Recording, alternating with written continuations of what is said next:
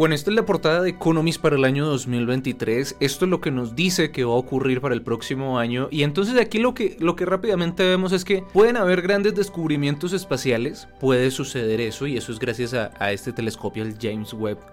También pueden haber desarrollos en el tema de los, de los automóviles voladores. También aquí nos están hablando del desarrollo, posibles desarrollos de armas del tipo del tipo químico en, todo este conflicto que se está desarrollando en el mundo y entonces también podemos ver el regreso de la, de, la lepra y del ébola. Tenemos aquí también entonces que em, vamos a tener ciertas consecuencias en el mundo en la cuestión de la huella de, de, carbono que está dejando el conflicto que está ocurriendo en este momento en, en Ucrania. Entonces pues eh, quién sabe esto cómo, cómo seguirá desarrollándose y ahí se va acumulando esa cuestión que después nos van a cobrar a todos. Aquí entonces nosotros vemos que Estados Unidos puede enfrentar una crisis en la cuestión del desarrollo de energías renovables y sustentables y esto por los obstáculos que en este momento está enfrentando la cadena de, suministros eh, mundiales, ¿no? Bueno, en general el mundo se ve desfragmentado muy diferente a lo que nos mostraron el, el, año anterior, que el año anterior nos mostraban era como una especie de, de mira, de que, de que aquí estaban, eh, tenían un objetivo clarísimo y, le estaban apuntando y a eso le iban a dar. Otra diferencia es que está de negro, ¿no? O sea, tenemos, el, año anterior estaba de blanco, este año está de negro y nosotros entonces empezamos a entender que eh, lo que nos puede esperar el mundo después del año 2023 es por supuesto esta desfragmentación y esta reorganización pero en bloques. Esos mismos bloques que, veíamos en la parte de la Guerra Fría y que pues ahorita estamos precisamente en una Segunda Guerra Fría. Bueno, aquí nosotros podemos ver eh, un triángulo entre, entre los tres líderes más poderosos del mundo y aquí los tres a la misma vez son la punta, a la misma vez son un lado, o, bueno, en, la cuestión del triángulo es que pues todos los ángulos son puntas, ¿sí o no? Entonces, por donde se mire puede ser la cabeza de la, de la pirámide, o sea, es una cuestión que eh, eh, estamos viendo el mundo que se empieza a convertir en esa cuestión de, la multipolaridad, donde no solamente va a haber una nación hegemónica, entonces esto es lo que nos están diciendo eh, por aquí, por la parte de la, de la, de la revista Economist, que a partir del año 2023 pues vamos a ver esta cuestión, ¿no? la, la construcción de la multipolaridad. Pero resulta que eh, aquí nosotros vemos algunas diferencias entre, entre como nos muestran a Biden y como nos muestran a Putin y a Xi Jinping que pues que tienen en común que pues están liderando ese bloque asiático para quitar el poder o la hegemonía de los, de los Estados Unidos. Entonces eh, precisamente podemos, podemos estar pensando en ese, en ese triángulo que se muestra pero a su vez es un triángulo en donde hay una especie de unión por supuesto para acabar con, la hegemonía en los Estados Unidos. Resulta que tenemos, eh, tenemos entonces este triángulo y alrededor tenemos eh, otros sujetos u otros actores internacionales importantes para esta cuestión que va a venir después del año 2023. Pues resulta que tenemos aquí a Taiwán, a Italia y tenemos a Ucrania resulta que ellos vienen siendo em, esa, esa parte, digamos, esa representación occidental, podríamos decirlo así, esos valores occidentales eh, por supuesto, Italia, pues que vuelve a la ultraderecha. Taiwán, que por supuesto es, super aliada de, Estados Unidos. Y pues Estados Unidos dice que va a proteger a la isla y estas cuestiones. Y pues bueno, Zelensky, que está siendo apoyado por Europa y por Estados Unidos. Bueno, entonces entendemos esta cuestión, ¿cierto? Aquí más que sujetos, realmente se están representando es estados. Mm, aquí nos están mostrando son las situaciones a gran escala y, estos personajes son simplemente eso, son, son actores internacionales como lo veníamos diciendo, pero de fondo lo que están representando son estos países en concreto, que tienen en común eh, Ucrania, eh, Italia y Taiwán. Bueno, entre, entre Ucrania y Taiwán hay más en común que entre Ucrania y, e Italia por el momento. Resulta que eh, lo que aquí nos están diciendo, lo que nos proponen dentro de la misma revista, porque por supuesto la, estuvimos analizando los artículos que, traían y, de qué se trataba esta revista, no solamente eh, hablamos acá desde la parte de, las imágenes que se muestran acá. Entonces, eh, aquí encontramos nosotros en este número que se pone la posibilidad de que en el, en el próximo año empezaría un conflicto entre Taiwán y entre China, muy parecido al que está ocurriendo en este mismo momento entre Rusia y entre Ucrania. Así que de esta manera encontramos estos puntos, digamos, en común que pueden tener estos dos países. Bien, entonces, la cuestión aquí es, ¿qué tiene que ver Italia en, esta cuestión? ¿Mm? Hay posibilidades, eh, eh, bueno, dentro de la revista, cuando nombran aquí a la, ministra de, Italia, nos dicen que el mundo podría ver más adelante realmente quién es, quién es esta señora. O sea, nos proponen la idea de que no es tan, tan clara como, como debería y pues eh, se dice que también es, es aliada de, de Putin, ¿no? Que es amiga de Putin. Bueno. Aquí entonces en la cuestión de la simbología encontramos que no hay una, una, una, una, correcta orientación de sus manos con su mirada, obviamente esto es a propósito, y esto lo que simboliza es que no está de acuerdo sus palabras con su pensamiento, es decir, está mintiendo. Eso es lo que nos quieren decir aquí con esta posición. Bueno, hasta ahí todo está claro. Entonces yo me puse a mirar por qué eh, debajo de ella hay precisamente eh, esta situación, unas, unas, bacterias del tipo bacilo y, estas bacterias del tipo bacilo son las mismas de, la lepra y la lepra eh, en este momento se está planteando como un, un tipo de medicina o, se va a empezar a estudiar este, este, esta bacteria pues estuvieron inyectándola eh, en unos animalitos. Ahí estamos viendo la noticia.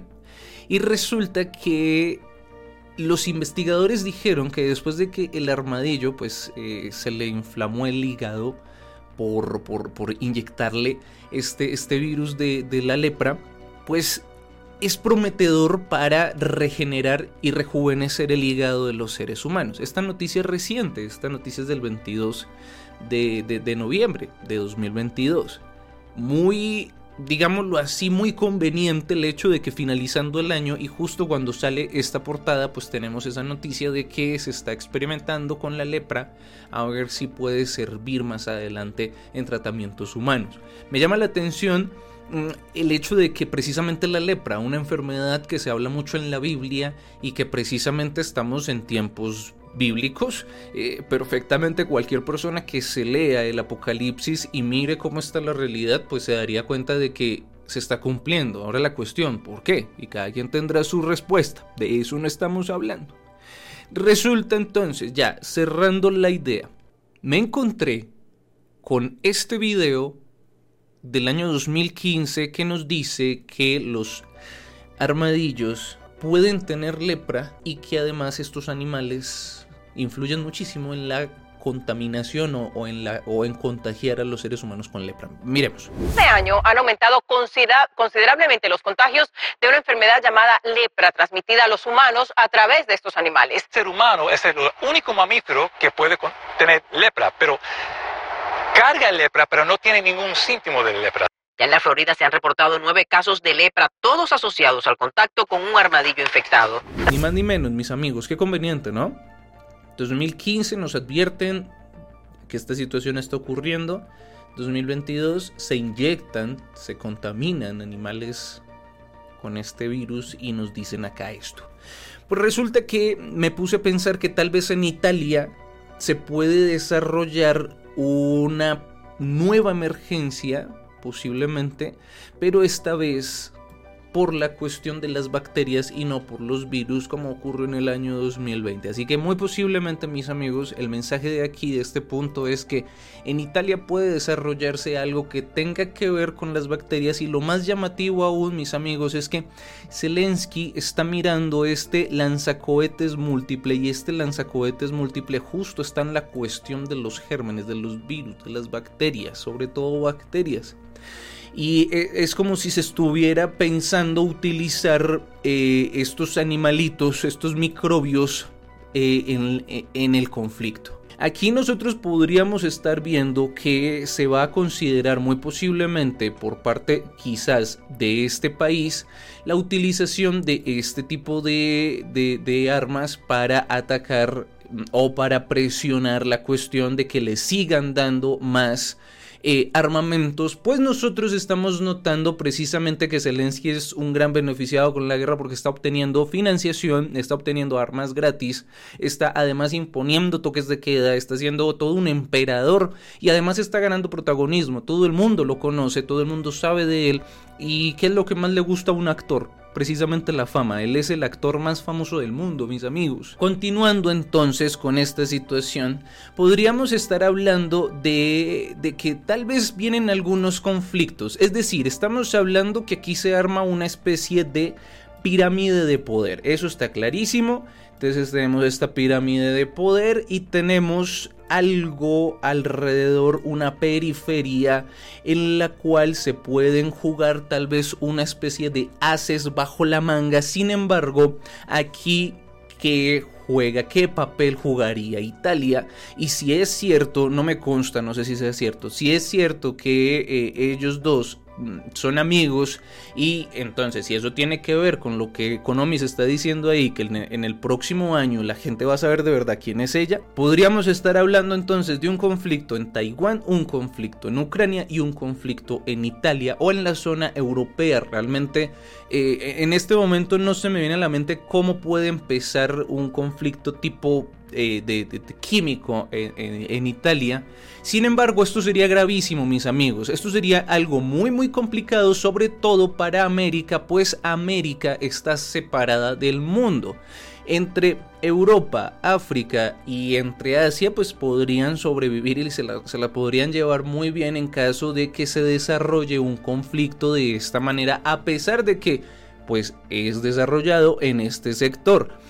¿Qué ocurre, mis amigos? Que en esta situación, cuando eh, se desarrolle esta, estas, estas tres, eh, tal vez esos, tres conflictos, eh, que son puntos importantes para Estados Unidos, entonces, eh, eso buscaría como un desgaste hacia la OTAN y un derribamiento a Estados Unidos como nación hegemónica. Aquí lo que nos pueden estar hablando es precisamente eso.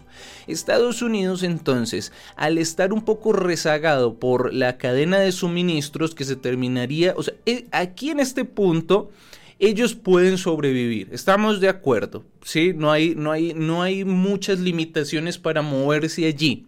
Sin embargo, es más complicado atravesar el océano para que le llegue a Estados Unidos lo necesario para que pueda desarrollar la tecnología eh, en la cuestión energética para poder eh, tener pues energías limpias. ¿Qué ocurre mis amigos? Que después de lo que estuvimos viendo de la COP27 se van a poner bastante estrictos. Entonces, en Asia estamos viendo un gran desarrollo. Aquí esta noticia, por ejemplo, vienen estos. Y así nosotros podemos seguir viendo desarrollos eh, en la cuestión de energías libres en la zona asiática. En la zona de Estados Unidos, en la zona americana aún hay, pues sí, obviamente sí hay desarrollos en Estados Unidos, en el continente eh, sudamericano, sin embargo, si nos comparamos con Asia, estamos todavía muy rezagados. ¿Qué ocurre, mis amigos? Que después de esta convención y estas reuniones que se llevaron a cabo en la COP27, resulta que si los países no brindan las, eh, las herramientas necesarias para que las empresas puedan em, producir sin estar emitiendo tanto CO2, pues realmente las empresas no van a poder estar en este país y no porque sean unas empresas ambientalistas, sino porque desde la COP27 la ONU ya anunció que iba a empezar a poner multas, mis queridos amigos, a las empresas. O sea, que ya se consideraba, que ya se estaba pensando, que ya estaba sobre la mesa el hecho de empezar a poner sanciones y multas a las empresas privadas. No se asusten, todavía no. Pero ya se empieza a tocar el tema de las empresas privadas, ya se empieza a, insinuar el tema de que eh, la ONU va a empezar a legislar también o a sacar algunas normas que afectan a las empresas privadas, no a los actores gubernamentales. Entonces de esta manera las empresas por supuesto van a tener que irse a otros países en donde eh, la cuestión de las energías limpias esté mucho mejor, es decir, en Asia. Tenemos inflación. Tenemos que en China y en Rusia se acaba de hacer uno de los, de los tantos golpes que ya llevan haciéndole al dólar, pues recientemente se hizo otro. Además recordemos que China tiene la posibilidad de mandar el dólar para abajo en cualquier momento, pues por los bonos que tiene. Y ahora otra cosa, mis amigos, que no se nos puede olvidar, aquí en la cuestión, miren acá, estamos acá eh, mirando esto, eh, eh, esta parte de Ucrania. Y tenemos entonces a Ucrania, bueno, a, Zelensky. Tenemos acá una línea. Entonces está Biden, Zelensky, pues el armamento y los virus. ¿Cierto que sí? Bueno, aquí. Resulta, mis amigos, miren acá esta noticia donde dice que el hijo del presidente de los Estados Unidos, nada más y nada menos, mis amigos, que invirtió en una empresa que tiene el potencial de desarrollar armas químicas y esto se hizo eh, muy cerca de Rusia, ahí en Ucrania, en la frontera con Rusia. Y además, mis amigos, está George Soros dentro de esta, esta empresa. Bien interesante lo que, lo que empieza a desarrollarse, a mostrarse, a verse en estos últimos días del año 2022. Así de esta manera, mis amigos, entonces vamos a ver un estado, unos, Estados Unidos rezagados donde por supuesto, mis amigos, aquí se va, se va a intentar provocar varias crisis para terminar de, de dar la estocada final, mejor dicho, a Estados Unidos para hacer el gran reseteo, implementar el nuevo sistema, la nueva moneda, nueva religión, nuevas maneras de hacer las cosas. Y bueno, eh, por ahí dicen que todos los cambios son buenos. ¿Ustedes qué opinan? ¿Este cambio será bueno, será malo? En fin, la encuesta va a ser la siguiente. Todo, todos los cambios son buenos. Estos cambios que vamos a ver eh, en este momento a partir de, del 2023 van a ser buenos, van a ser malos. ¿Ustedes qué opinan? Eh, participen en la encuesta y bueno, sigamos con esta cuestión. Resulta, mis amigos, que aquí se va a intentar buscar desatar algunas crisis. Bien, entonces ya sabemos la cuestión del dólar, el dólar va a empezar a tambalear muchísimo y eso obviamente va a ser un golpe terrible, pero no solamente se va a buscar la destrucción del dólar. Lo que aquí yo pude ver mis amigos es que con la cuestión de Taiwán, o sea, desarrollar, aquí vamos a hablar de un, de un, escenario donde se van a desarrollar eh, dos o tres guerras en simultánea, mis amigos. Y esto va a desgastar muchísimo a los Estados Unidos y muchísimo a la OTAN y por supuesto va a meter en muchos problemas al presidente que esté ahí porque va a ser una guerra que de pronto empezó un presidente y la tendrá que continuar el otro o el otro tendrá que salirse y bueno, en fin, va a ser un problema, un problema, no, no. En fin, entonces esta situación va a causar una crisis, eh, una crisis tecnológica. Bien, entonces aquí tenemos esta maquinita, eh, este bracito robótico que por supuesto nos habla de la industria automotriz. Entonces el rezago por un lado de, Occidente en la tecnología, porque entonces se va a presentar una crisis aquí tecnológica en Taiwán con esta, con esta situación, con esta guerra. Y entonces eso va a permitir que Asia pues continúe desarrollándose, pero el problema es que Estados Unidos va a tener un gravísimo problema, se va a rezagar económicamente, tecnológicamente, en fin.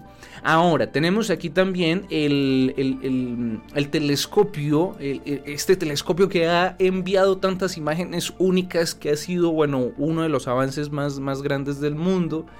Pero resulta que con todas estas crisis, pues eh, tal vez este rojo, estos rojos lo que nos indican son esas crisis que pueden ocurrir o se pueden desatar También yo pienso que en esta crisis eh, tecnológica y científica y todo el cuento, pues podríamos estar hablando que China, el color rojo podría representar tal vez la bandera de China o tal vez el comunismo. Podríamos estar hablando entonces que China en medio de esta crisis eh, que va a tener Estados Unidos por esa, pues por esa guerra, ¿sí o no? O sea, porque eh, ¿qué se le hace? Tenemos crisis acá, tenemos crisis acá y pues tenemos crisis allá, pues ¿qué se le hace? ¿Sí o no? Pero eso termina pues dañando muchísimo América, por supuesto. Entonces, eh, muy seguramente lo que va a tener que ocurrir es que Asia pues tome el poder de los avances o de las herramientas eh, estadounidenses o quizás eh, las herramientas y los avances estadounidenses empiecen a quedar rezagados y China sea la que comande el mundo en cuestiones de descubrimientos espaciales, en la cuestión de, investigación, de ciencia, en fin, va a liderar el mundo en términos intelectuales. Y también tengamos en cuenta, mis amigos, que TikTok funciona muy diferente en Occidente que en Oriente. En Oriente TikTok funciona más en la cuestión de estimular la inteligencia, aquí nos embrutece y nos hace perder mucho el tiempo. Y los contenidos inteligentes pues poco lo, lo exponen. Entonces eh, se está buscando un embrutecimiento, digámoslo así, en Occidente en medio de esta, de esta gran guerra, eh, de cierta manera silenciosa. Nosotros pensamos que el, último, el, único conflicto que existe es entre estos dos sujetos y resulta que el conflicto es algo muchísimo más grande y se mueve tras las sombras y yo creo que por eso toman este color de blanco y negro, porque tal vez eh, realmente no es, no es algo como tan, tan de frente, tan directo. Bueno, sigamos analizando acá esta cuestión. Entonces nosotros tenemos que muy posiblemente si ocurre algo en Europa, eso también sería eh, un golpe fuertísimo para Estados Unidos. Y si ocurre algo en Europa, entonces va a ser del corte sanitario o tal vez va a ser eh, en la cuestión de que, de que un, arma química, eh, un accidente en un laboratorio, eh, alguna cuestión de que empezaron a crecer los números de, de, personas contagiadas con lepra, en fin, va a ser algo complicado. Entonces por supuesto, tal vez y bueno, ya sabemos qué ocurre aquí. Entonces con la cuestión de Zelensky tenemos que, bueno, la huella de carbono está aumentando, pero se la ponen ahí. Además Zelensky dijo que si no había paz en Ucrania, pues olvídense de que él va a pensar en el ambiente. Entonces empieza a presionar por ese lado. Y entonces, pues también la cuestión de los, de los alimentos, todos los productos que vende, que vende eh, Ucrania, por supuesto, sus primarios, eh, hizo que, eh, bueno, esta situación de guerra hizo que pues, sus precios aumentaran, entonces esto le conviene muchísimo a, él, ¿no? Bueno. Resulta entonces que en caso tal, mis amigos, de, de, de ocurrir aquí una situación, entonces podríamos estar hablando, quizás, ¿no?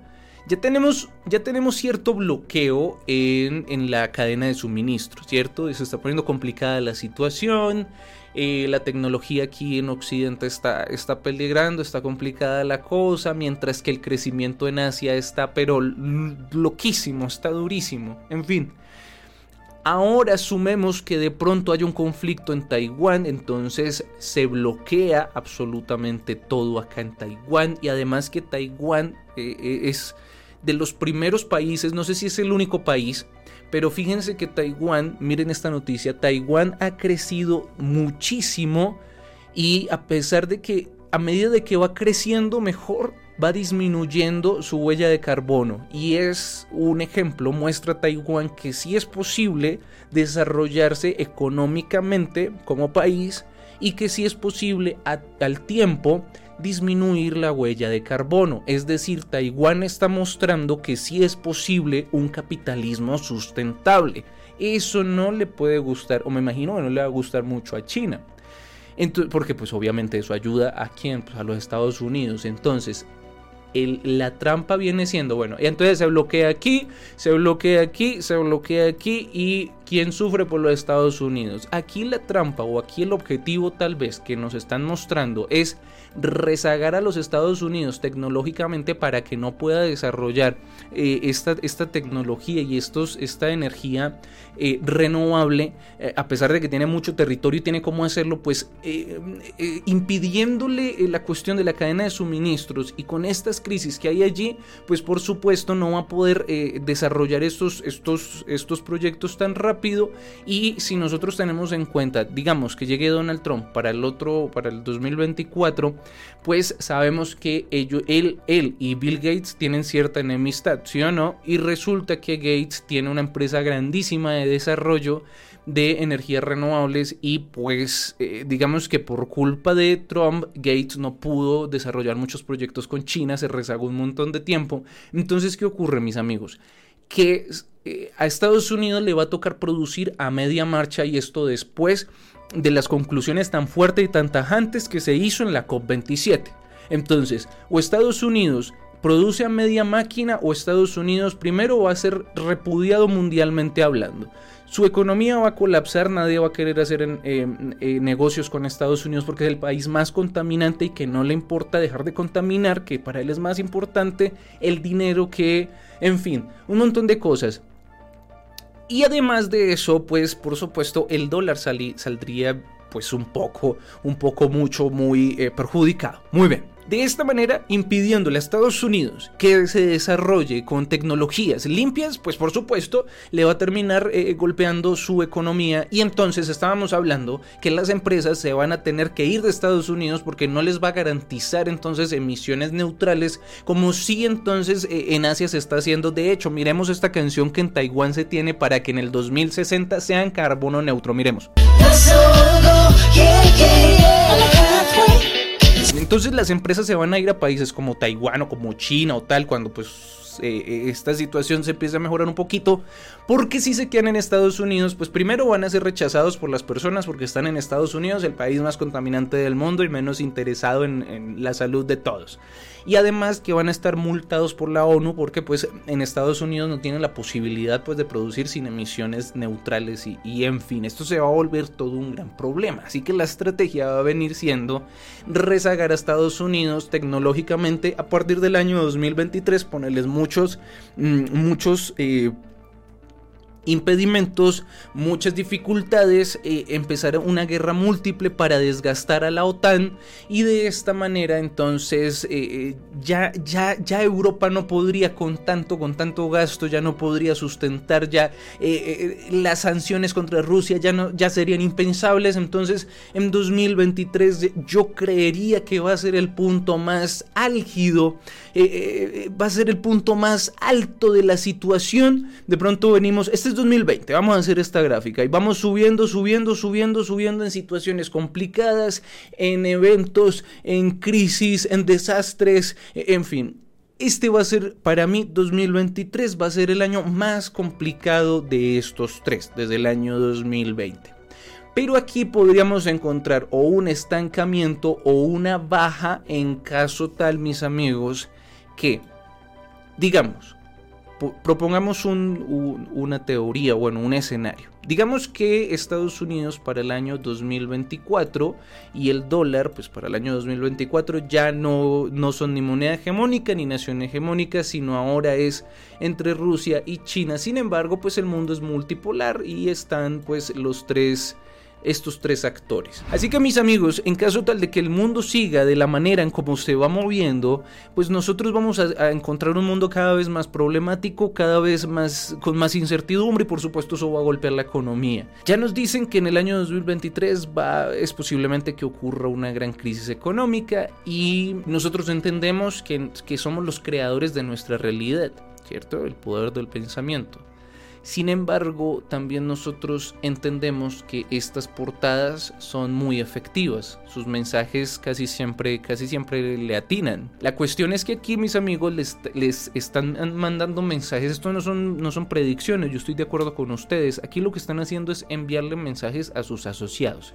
Y son mensajes simbólicos. Es por eso que en estas logias son tan insistentes en el tema de aprender de símbolos porque es que así se comunican. Y de esa manera se comunican también por medio de películas de series, de infinidad de situaciones en donde van anunciándole a todos los miembros de todo el mundo lo que va ocurriendo para que se preparen, para que sepan qué inversiones hacer y qué inversiones no hacer. Bueno mis amigos, Y nos queda el último elemento a analizar, Vladimir Putin. La cuestión aquí, mis amigos, es que Putin es inanalizable en esta portada debido a que es un personaje enigmático aquí. Es un personaje que realmente no se sabe qué posición va a tomar más adelante, no se sabe si es el bueno, si es el malo. Eh, para mí todos son iguales, todos son los mismos actores. Pero la cuestión es qué tal que el que esté manejando el actor sea diferente al resto. En fin, el gran enigma, mis amigos, de 2023 en adelante va a ser Vladimir Putin. Que seguramente este señor va a ganar mucha, mucho protagonismo, mucho poder, mucha importancia. Y no solamente Putin, o más que Putin, va a ser Rusia va a haberse beneficiado, por supuesto, de toda esta situación, porque yo no sé si se dieron cuenta cómo se expropiaron las empresas de Estados Unidos de Rusia, pero se hizo pasar porque como algo pues consecuente de esta situación que está ocurriendo allí.